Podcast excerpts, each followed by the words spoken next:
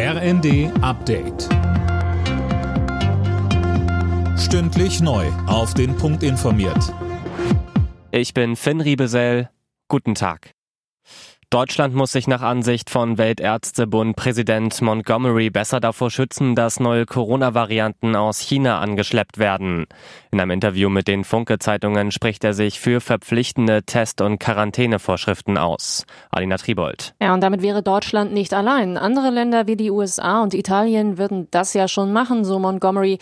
So vorsichtig sollte Deutschland auch sein. Er verweist auf die regelrecht explodierenden Infektionszahlen in China und darauf, dass dort durch Mutationen neue Varianten entstehen können, die auch uns bedrohen könnten. Die EU-Kommission will heute darüber beraten, wie sie auf die Lage in China reagiert. Ziel ist ein koordiniertes Vorgehen, wie es aus Brüssel heißt. Ob in Baumärkten, Discountern oder in extra Verkaufsflächen, ab heute gibt es wieder Silvesterfeuerwerk zu kaufen.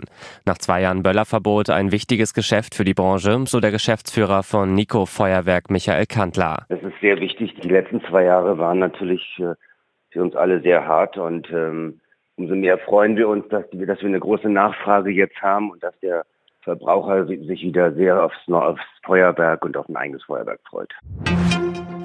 Der Wirtschaftsweise Martin Werding fordert, dass die Altersversorgung von Staatsbeamten gekürzt wird. Wie er der Bild sagte, ist das System langfristig nicht tragbar. Außerdem sollte darüber nachgedacht werden, ob eine Verbeamtung wirklich immer notwendig ist. Immer mehr Jugendliche in Deutschland rauchen. Wie eine Studie zeigt, verdoppelte sich die Raucherquote unter den 14- bis 17-Jährigen in diesem Jahr auf fast 16 Prozent. Die Gründe für die Entwicklung sind noch unklar. Alle Nachrichten auf rnd.de